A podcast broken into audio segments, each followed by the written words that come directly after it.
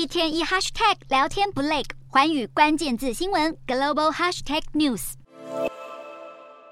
投资人等待三月就业数据出炉的同时，美股周四进入观望模式，成交量清淡。至于美债殖利率温和上扬，衰退担忧弥漫，景气循环股承压。不过，Alphabet、微软等科技巨头迎来反弹，美股四大指数多数收红。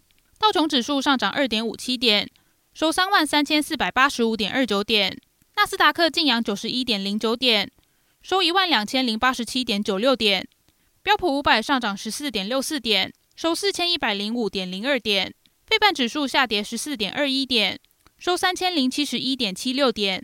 欧洲股市方面，时值复活节连假前夕，且美国准备公布重要就业数据，市场将从中探究经济是否走向衰退。欧洲三大股市全数收高，英国股市上涨七十八点六二点，收七千七百四十一点五六点。德国股市上扬七十七点七二点，收一万五千五百九十七点八九点。法国股市小涨八点四五点。收七千三百二十四点七五点。以上就是今天的欧美股动态。